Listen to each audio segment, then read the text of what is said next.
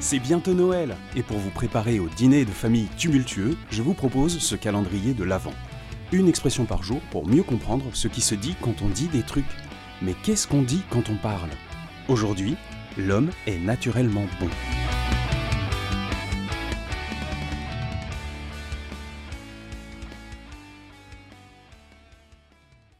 C'est une question philosophique qui court depuis très longtemps, savoir si l'homme est naturellement bon ou naturellement mauvais. Et je n'aime pas la manière dont on pose cette question ou la réponse qu'on apporte.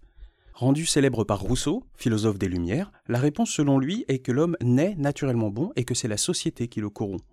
Ce qui est possiblement vrai, ponctuellement. Il est parfaitement possible de trouver un cas, voire plusieurs, qui justifient cette réponse.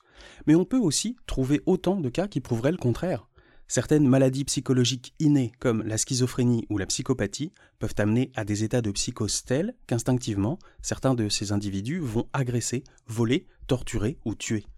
On peut considérer ces comportements comme naturels, donc naturellement mauvais. Et donc, en venir à la conclusion que l'homme est naturellement mauvais est finalement tout aussi vrai que la conclusion inverse. Le problème avec cette démarche, c'est qu'on va prélever des exemples qui nous donnent raison selon la réponse qu'on veut soutenir, en mettant volontairement de côté ou en minimisant les exemples appuyant la thèse adverse. Et faire ça, ça a un nom, le biais de confirmation.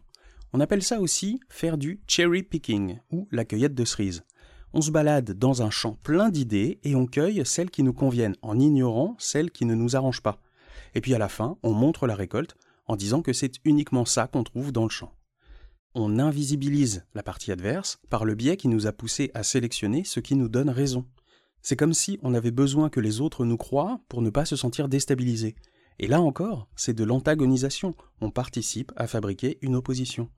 Comme s'il fallait absolument que la réponse soit tranchée définitivement.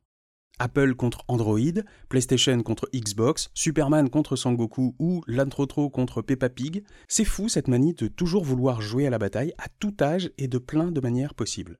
Le bon vieux coup du si j'ai raison, alors tu as forcément tort. Alors qu'on peut aussi voir les choses autrement. Il est tout à fait possible que les deux aient raison. La notion de bon et de mauvais vient de la morale. Et la morale, c'est l'humain qui l'a inventée.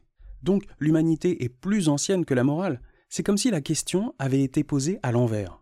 J'aurais une réponse en deux temps à cette question. D'abord, l'humain était déjà l'humain avant que la morale n'existe, c'est donc absurde de croire qu'il y a une réponse unique à cette question. Et enfin, c'est justement parce que l'humain a toujours été ambivalent sur sa morale qu'il a inventé ces concepts de bon et de mauvais. Si l'humanité était tout entière uniquement bonne ou uniquement mauvaise, on n'aurait pas eu conscience qu'il y avait l'autre versant possible, et la question n'existerait même pas. Et je ne vais même pas m'attarder sur l'incapacité pour l'humain à savoir se juger lui-même le plus impartialement possible. Je l'évoque vite fait et je vous laisse y réfléchir de votre côté. Donc la réponse, c'est que l'humain est bon et mauvais, les deux à la fois. Enfin, pas en même temps, hein, non. Selon le moment de la journée, s'il a bu son café ou pas. Il est capable du meilleur comme du pire, mais dire ça, c'est une vérité de la palisse. C'est aussi pertinent que de dire que l'eau ça mouille. Un scénariste qui écrirait l'opposition entre Superman et Sangoku trouverait des forces et des faiblesses chez chacun, mais finirait par tordre l'affrontement au profit de celui qu'il veut voir gagner. Et tout éclairé que pouvaient être les philosophes des Lumières comme Rousseau, il est possible de croire qu'ils ont, parfois, tordu leurs argumentaires pour appuyer le point de vue qu'ils voulaient voir gagner.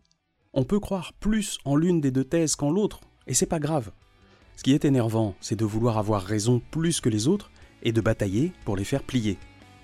À demain, les humains ambivalents.